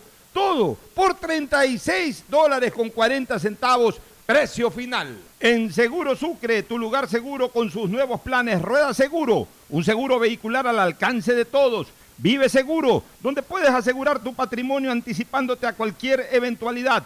Futuro Seguro, en caso de accidentes te damos cobertura y en caso de muerte amparamos a tu familia. Seguro Agrícola cuenta con una amplia cobertura en la pérdida causada por eventos climáticos y biológicos, así como Mi Pyme Seguro, un seguro exclusivo para tu emprendimiento con una amplia y flexible cobertura a la medida de tus requerimientos. Seguro Sucre, tu lugar seguro. Contáctanos al 1-800 Sucre conmigo, 782732. El impulso que tu MIPYME necesita es presentado por la Corporación Financiera Nacional. Tendencias 2021, una feria virtual con expositores nacionales e internacionales que hablarán de temas relacionados a las micro, pequeñas y medianas empresas. Además encontrarás stands de emprendedores ecuatorianos. Podrás vivir esta experiencia el 12 y 13 de mayo, donde estés y sin costo. Inscríbete ahora en www.tendencias2021cfn.com. CFN, compromiso con el desarrollo. Sembramos futuro, el gobierno de todos. Estamos en la hora del pocho. Hoy en el deporte llega gracias al auspicio de Banco del Pacífico.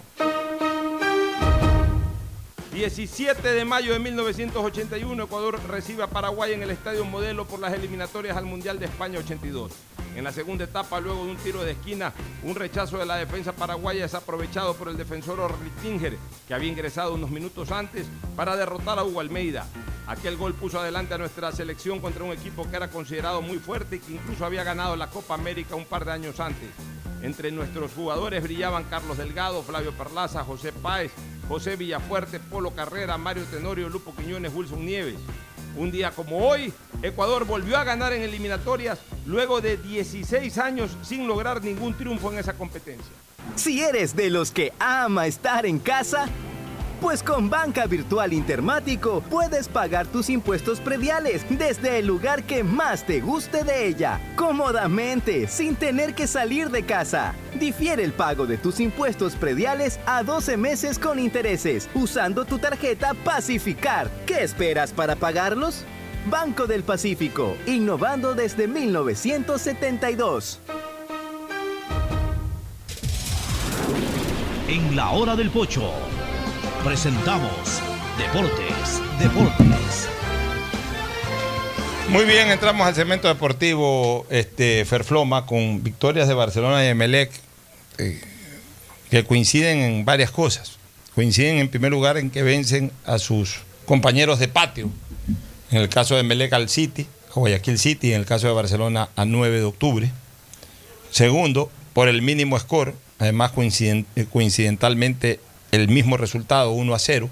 Y tercero, la forma como ganan 1 a 0, que es a través de un penalti, y en ambos casos, penaltis discutidos. Pero eh, triunfos son amores y no buenas razones. Van punteros, va en primer lugar, lo sigue Barcelona muy de cerca. Creo que la derrota de Liga de Quito lo deja fuera de toda opción de, ya matemática incluso, de pelear por esta etapa.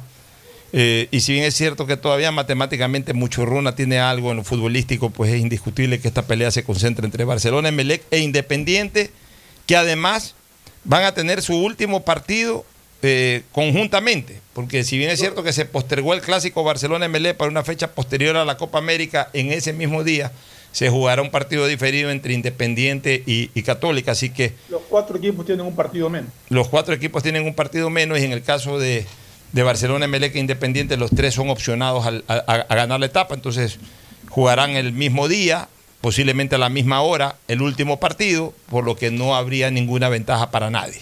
Es interesante ver que tres equipos, de los cuatro, tres equipos que están con un partido menos, están liderando la tabla. Lo que demuestra que han sido enormemente superiores. Por eso es que, mira, yo te digo una cosa, Fernando.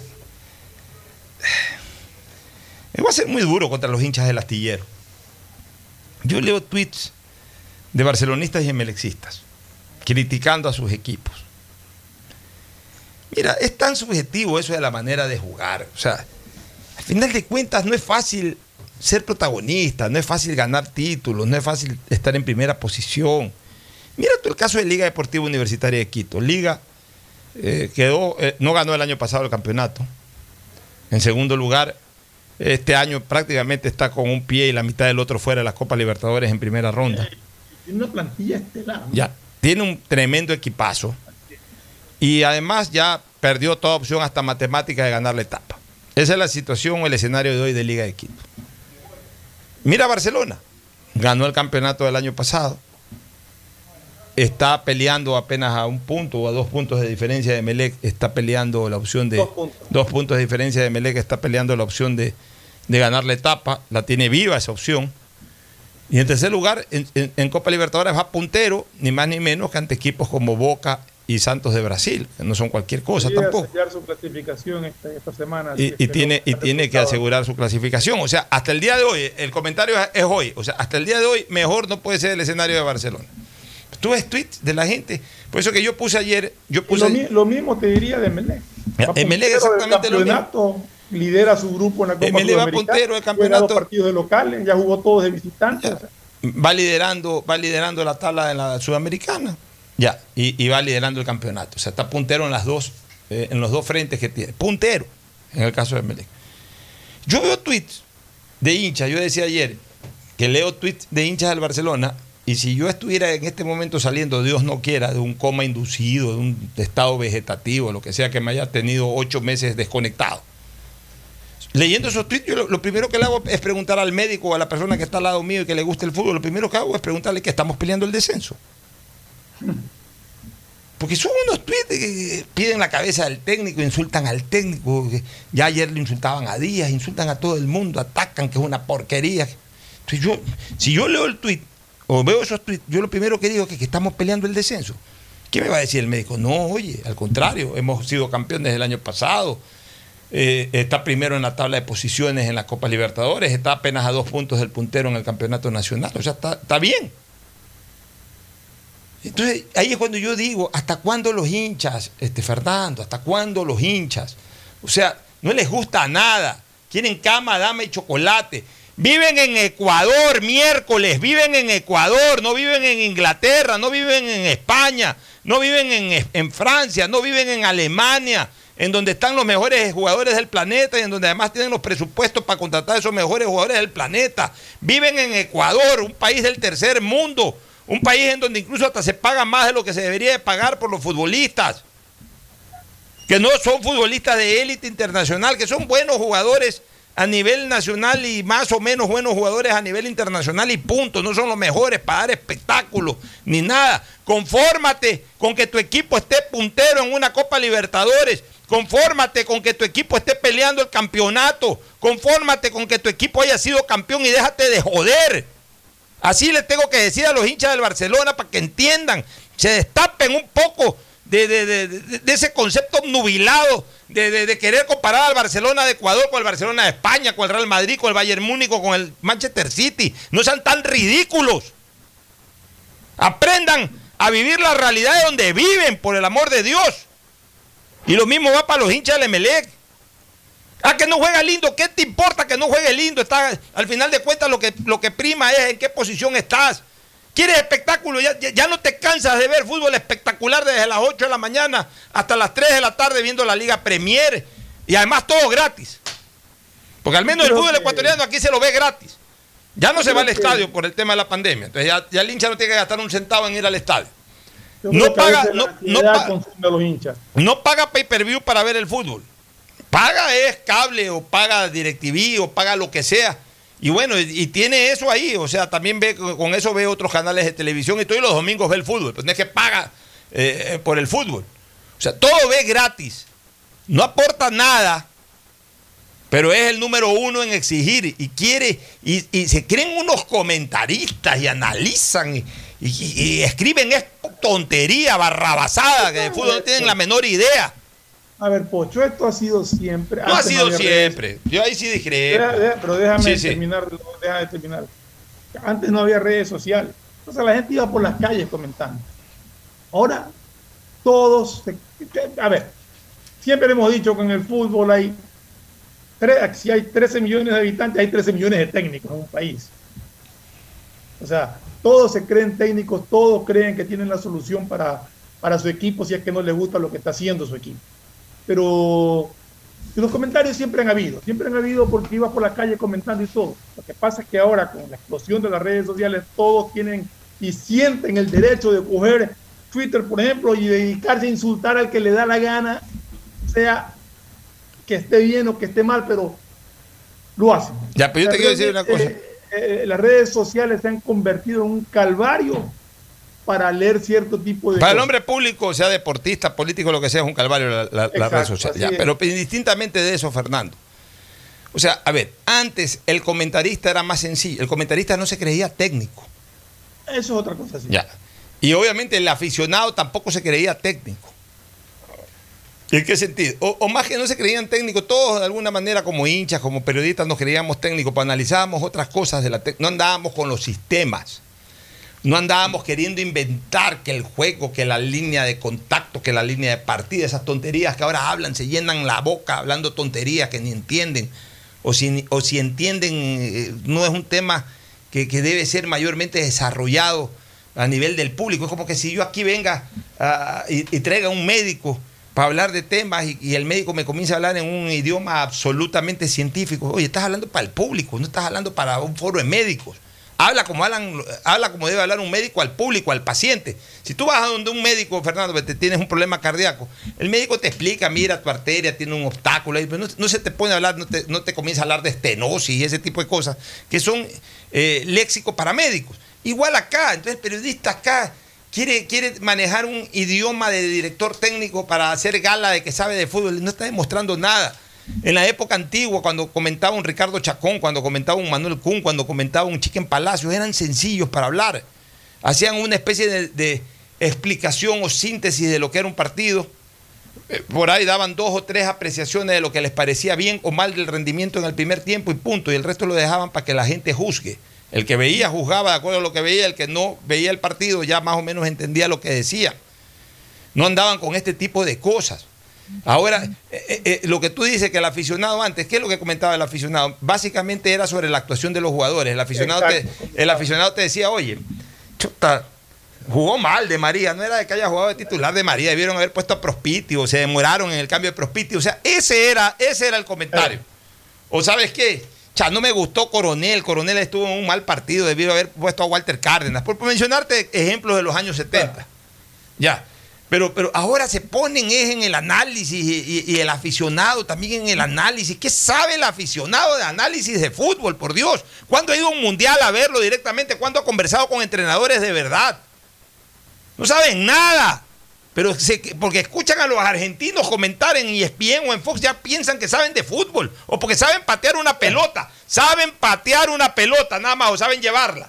Porque son rápidos, hábiles, porque son la, la mayoría todavía muchachos. Creen que ya eso es saber de fútbol. Bueno, O sea, ¿sabes qué? Es que, es que sí irrita, porque cómo contaminan el ambiente de- a, a los equipos que están peleando protagonismo. Entonces, a ratos incluso uno piensa, yo lo decía el año pasado, que están esperando que los equipos se caigan para decir tuve la razón. O sea, Sí, a- es verdad. es- ese daño le hacen a sus clubes. Vámonos a una pausa, retornamos ya para el cierre. El siguiente es un espacio publicitario apto para todo público. EMAPAC informa que están habilitados los canales de atención virtual 113 para celulares, WhatsApp 098-747-2917 y línea directa 1-800-003-003, donde la comunidad podrá reportar novedades durante el proceso constructivo de las obras de alcantarillado sanitario que se ejecutan en Valle de la Flor, Paraíso de la Flor, Ciudadela Rotaria y Norte de Inmaconza. Desde la Alcaldía de Guayaquil, Yemapac, trabajamos para mejorar la calidad de vida de todos los guayaquileños. Si eres de los que ama estar en casa, pues con Banca Virtual Intermático puedes pagar tus impuestos prediales desde el lugar que más te guste de ella, cómodamente, sin tener que salir de casa. Difiere el pago de tus impuestos prediales a 12 meses con intereses, usando tu tarjeta Pacificar. ¿Qué esperas para pagarlos? Banco del Pacífico, innovando desde 1972. Detrás de cada profesional hay una gran historia. Aprende, experimenta y crea la tuya. Estudia a distancia en la Universidad Católica Santiago de Guayaquil. Contamos con las carreras de marketing, administración de empresa, emprendimiento e innovación social, turismo, contabilidad y auditoría, trabajo social y derecho. Sistema de educación a distancia de la Universidad Católica Santiago de Guayaquil formando líderes siempre. El amor hacia tus sueños es un talento que debemos impulsar. A pesar de las dificultades que se puedan presentar en el día a día, estamos contigo. Por eso creamos Mi Pyme Seguro, un seguro exclusivo para tu emprendimiento con una amplia y flexible cobertura a la medida de tus requerimientos.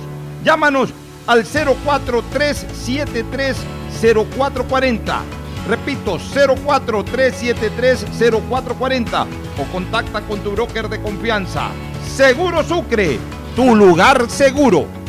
Cuando eres claro, tú y tu mamá pueden mucho más. Así que si tienes un plan móvil claro, aprovecha ya y contrata a un precio súper especial tu Triple Play, el paquete de servicios para el hogar con internet de doble velocidad para que navegues a 30 megabits en tu plan de 15 megabits más televisión en HD, telefonía fija y claro video.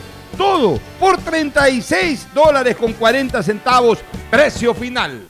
Como microempresario mi meta es llegar más lejos. Por eso cuando escuché lo del acuerdo entre el Banco Mundial y la CFN para traer fondos y convertirlos en créditos productivos, enseguida llamé a mi banco para preguntar por esos créditos a largo plazo que las MIPIMES podremos solicitar.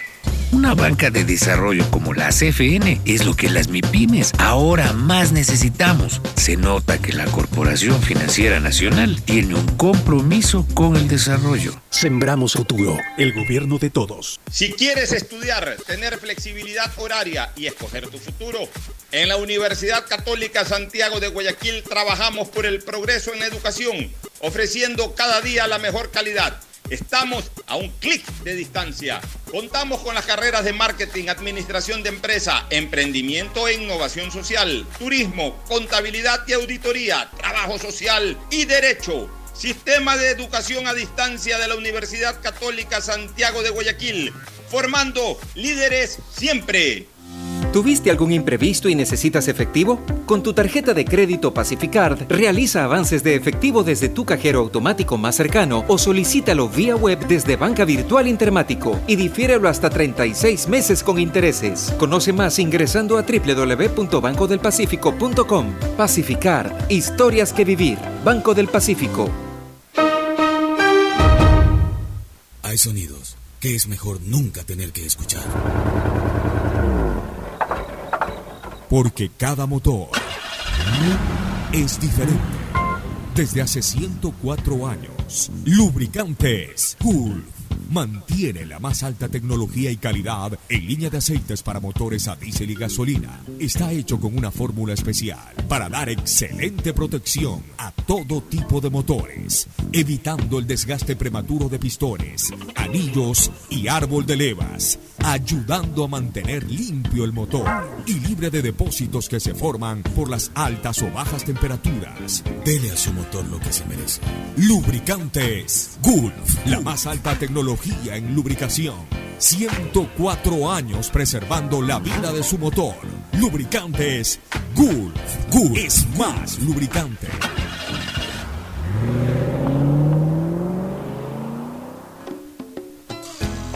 Fin del espacio publicitario.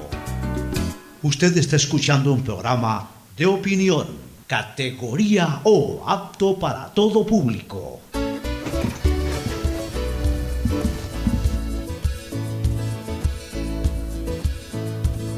Camino. De ahí destacar dos cosas rápidas en el deporte, este Fernando. Yo quería- a ver. Sí, no, sí, es que sí. Yo quería hablar un poquito sobre lo que le espera a Emelec y a Barcelona en el, esta semana en la Copa. Bueno, Barcelona juega el jueves contra Boca y Emelec. Emelec juega mañana, tengo entendido, contra contra Talle- contra Tolima. En Guayaquil. Sí, pero tiene un problema. ¿Cuál? Tiene el problema de que Leguizamón está suspendido por expulsión y Vega completó su tercera amarilla, por lo tanto tampoco puede estar presente. Pero Perdón, este Sosa. Ya, pues puede jugar con, con Mejía y con Vega. Sí, pues ya, pero ha venido jugando con línea de tres. Bueno, tiene que acomodar la línea de No dos. sé si puede a, a, acomodar- digamos, a línea de cuatro. Yo, yo creo que va a tener que cambiar la línea de cuatro en este partido, porque no veo otro central que pueda ah, ayudar a la conformación de esa línea de tres. Vamos a ver cómo lo plantea Rescalo. Tiene ese dolor de cabeza Emelec, pero espero que todo le salga bien y que, eh, que logre el triunfo para que vaya asegurando de una vez por todas la, la clasificación a la siguiente etapa. Acordémonos que en Copas Americanas solo clasifica uno.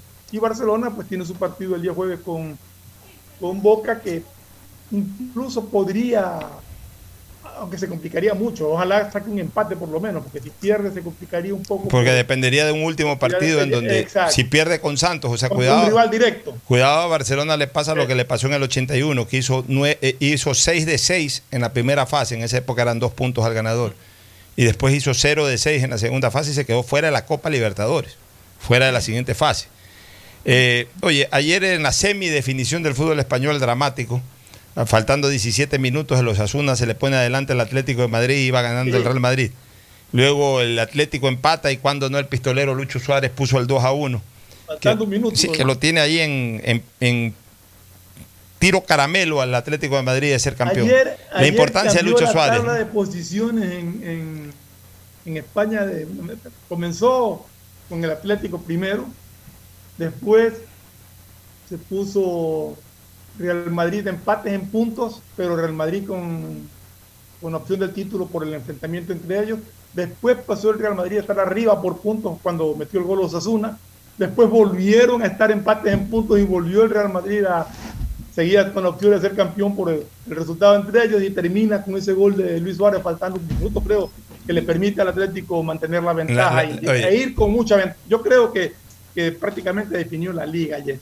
Eh, La importancia de Lucho Suárez, ahí está. Lucho Suárez a punto de ser campeón. ¿Dónde está el Barcelona de Messi? Sin Lucho Suárez. Ya eliminado dos fechas antes. eliminado totalmente. Dos fechas antes eliminado totalmente. Y por otro lado, maravilloso lo de Nadal. Gana su décima eh, edición de Roma.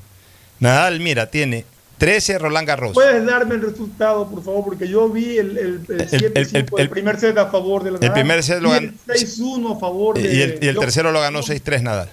6-3, ya, es.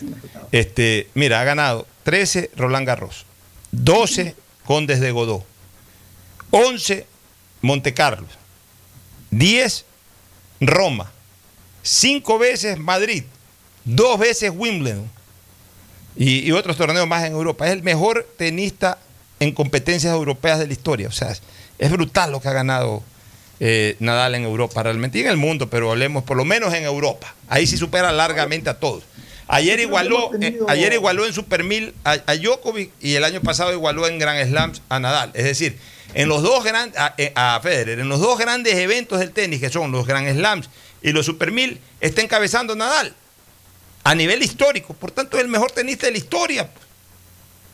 Pero bueno. Bueno, eso es, eso es una Eh, sigue de- la discusión de- del que del juega más del del que juega más bonito, el que es más carismático. Yo Yo hablo en del lo que que Nadal sí gana, Pocho, en lo que Nadal sí gana es en entrega y Ya. en garra. Yo Ese hablo, yo siempre hablo, se siente vencido. yo siempre hablo del que juega mejor, no del que juega más bonito o el que tiene más carisma. El que juega mejor, y para mí en tenis el que juega mejor se llama Rafael Nadal. Auspician este programa. Aceites y lubricantes Gulf, el aceite de mayor tecnología en el mercado. Acaricia el motor de tu vehículo para que funcione como un verdadero Fórmula 1 con aceites y lubricantes Gulf. ¿Quieres estudiar, tener flexibilidad horaria y escoger tu futuro? En la Universidad Católica Santiago de Guayaquil trabajamos para el progreso en educación, ofreciendo cada día la mejor calidad y para ello estamos a un clic de distancia. Escoge la carrera de tu vocación. Puede ser marketing, administración de empresas, emprendimiento e innovación social, turismo, contabilidad y auditoría, trabajo social y también derecho.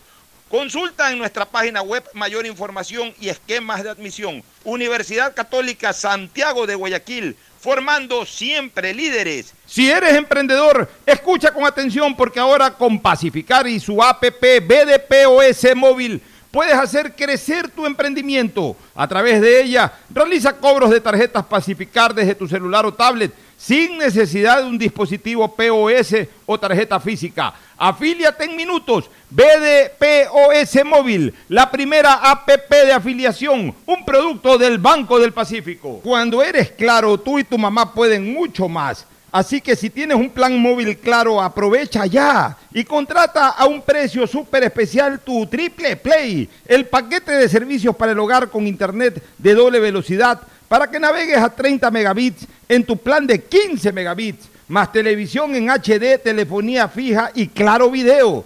Todo por 36 dólares con 40 centavos Precio final. En Seguro Sucre, tu lugar seguro con sus nuevos planes Rueda Seguro, un seguro vehicular al alcance de todos. Vive Seguro, donde puedes asegurar tu patrimonio anticipándote a cualquier eventualidad. Futuro Seguro, en caso de accidentes te damos cobertura y en caso de muerte amparamos a tu familia. Seguro Agrícola cuenta con una amplia cobertura en la pérdida causada por eventos climáticos y biológicos, así como Mi Pyme Seguro, un seguro exclusivo para tu emprendimiento con una amplia y flexible cobertura a la medida de tus requerimientos. Seguro Sucre, tu lugar seguro. Contáctanos al 1-800 Sucre conmigo, 782732. El impulso que tu MIPYME necesita es presentado por la Corporación Financiera Nacional. Tendencias 2021, una feria virtual con expositores nacionales e internacionales que hablarán de temas relacionados a las micro, pequeñas y medianas empresas. Además encontrarás stands de emprendedores ecuatorianos. Podrás vivir esta experiencia el 12 y 13 de mayo, donde estés y sin costo. Inscríbete ahora en www.tendencias2021cfn.com. CFN, compromiso con el desarrollo. Sembramos futuro, el gobierno de todos. Estamos en la hora del pocho. Gracias por su sintonía. Este programa fue auspiciado por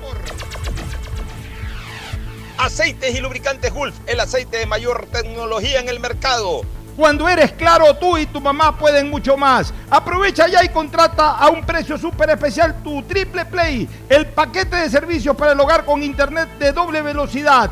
Con claro, siempre más. Universidad Católica Santiago de Guayaquil y su plan de educación a distancia, formando siempre líderes. Empieza el año al día con los prediales, fácil, rápido y sin salir de casa con la banca virtual Intermático del Banco del Pacífico. Difiérelo a 12 meses con intereses usando tu tarjeta de crédito Pacificar. Banco del Pacífico innovando desde 1972. Seguro Sucre, tu lugar seguro con sus nuevos planes. Rueda seguro para tu carro, vive seguro para tu casa, mi pyme seguro para tu emprendimiento, seguro agrícola para tu producción en el campo y futuro seguro para velar por el futuro de tu familia. El impulso que tu MIPYME necesita es presentado por la Corporación Financiera Nacional. Tendencias 2021, una feria virtual con expositores nacionales e internacionales que hablarán de temas relacionados a las micro, pequeñas y medianas empresas. Además encontrarás stands de emprendedores ecuatorianos. Podrás vivir esta experiencia el 12 y 13 de mayo, donde estés y sin costo. Inscríbete ahora en www.tendencias2021cfn.com. CFN, compromiso con el desarrollo. Sembramos futuro, el gobierno de todos. Este fue un espacio contratado. Radio Atalaya. No se